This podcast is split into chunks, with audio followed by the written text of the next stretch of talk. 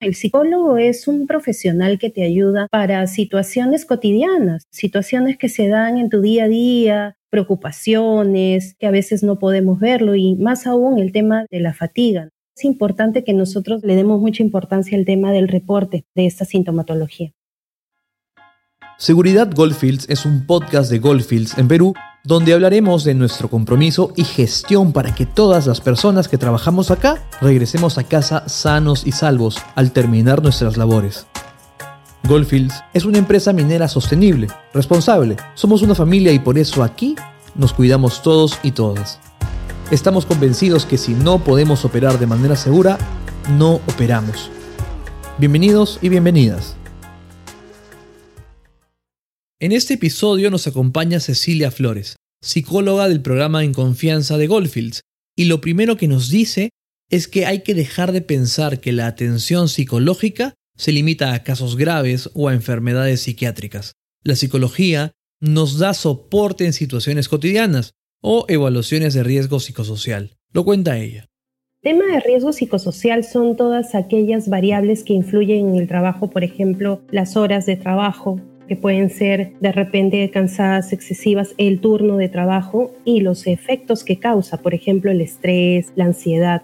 Y a esas variables se le suman temas familiares, personales, educativos, etc. Por eso se creó En Confianza, un consultorio de acompañamiento psicológico que aunque nació antes de la pandemia, tomó relevancia en esta época tan dura que vivimos. Ese consultorio nació con la necesidad de brindar ese soporte psicológico a los trabajadores nos dimos cuenta que el trabajador, a pesar de que él tiene metas personales, también todas estas metas personales están ligadas a la familia. Lo primero que piensa el trabajador es que esté bien mi familia. Este esfuerzo que yo hago es por mi familia.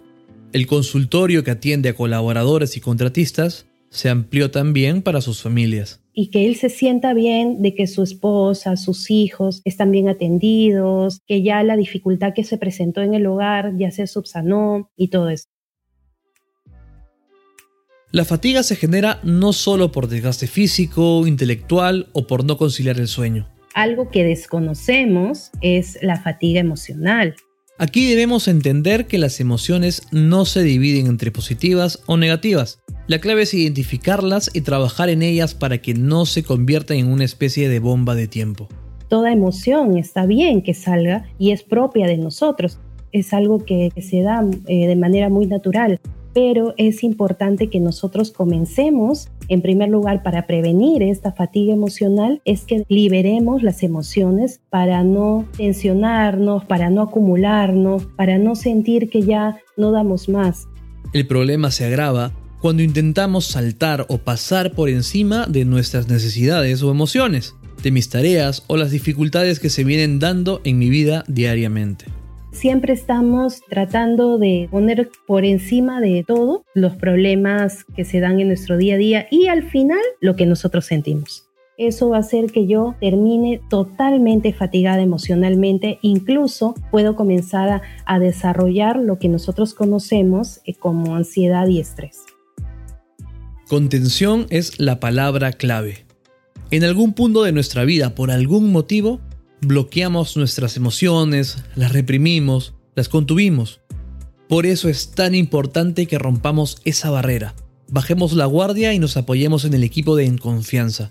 Muchos de nosotros ya lo hemos hecho e involucramos a la familia en eso también. La tensión se ha incrementado y es una buena señal. Los mismos trabajadores llaman a decir, he notado que mi mamá está un poquito afectada o mi papá está teniendo esta dificultad, también mi esposa, mi hijo. Entonces ya hay más apertura con respecto a eso. Ayúdennos a promover esto. El equipo de En Confianza es muy profesional y están aquí para ayudarnos nosotros siempre mantenemos el tema de confidencialidad y eso es algo muy importante nosotros sí eh, tenemos, digamos, una agenda en donde programamos y también reportamos mensualmente la cantidad de atenciones. Sin embargo, nunca salen nombres de las personas a las que son atendidas. Para terminar, le pedimos a Cecilia que nos explique cómo liberar nuestras tensiones. Nos dio tres consejos. Mejorar nuestra alimentación, hábitos de descanso y practicar la respiración consciente Es importante que parte de, este estilo de vida saludable esté ligado a, en primer lugar, el tema del ejercicio. ¿Cuánto tiempo yo le estoy dando a realizar algunas actividades que me ayuden a liberar un poco las tensiones? Algo importante en que apoyarnos también es la alimentación. La alimentación saludable es importante y si yo me doy cuenta de que no puedo cambiar mi rutina, mi alimentación, pues voy a intentar hacerlo paso a paso. Y la idea es ir poniéndome metas a corto plazo y poco a poco irlas analizando. Lo siguiente. Algo importantísimo y parte del estilo de vida saludable es nuestros hábitos, nuestros hábitos a la hora de descansar. Si es que yo siempre tengo en cuenta mis horarios, siempre estoy pendiente de la hora en que duermo, entonces eso me va a permitir darme cuenta incluso cuando yo estoy teniendo alguna dificultad para dormir. Este es el momento de tomar conciencia.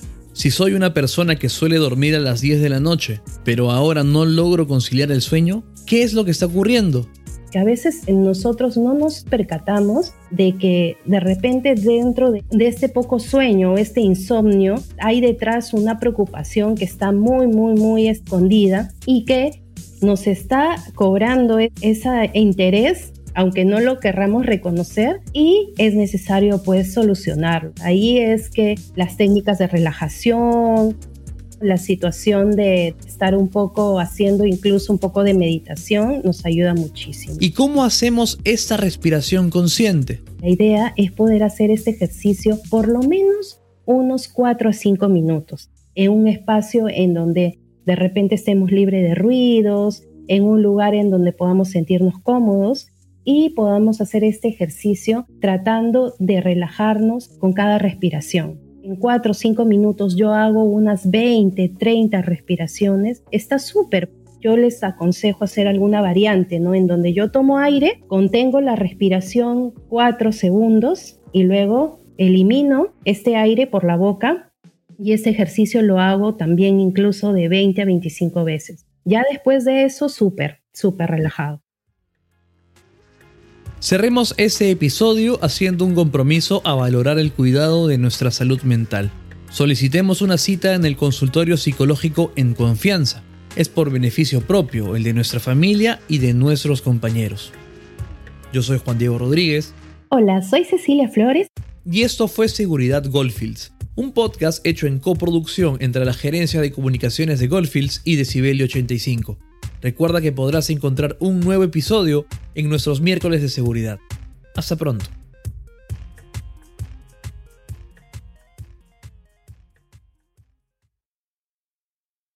Este episodio fue producido por Fabricio Cerna y editado por Juan Diego Rodríguez. El diseño sonoro estuvo a cargo de Alberto Hermosa con nuestra biblioteca musical de Epidemic Sound. El podcast de Goldfields en Perú es alojado en Spreaker Enterprise. Es una producción de Decibelio 85.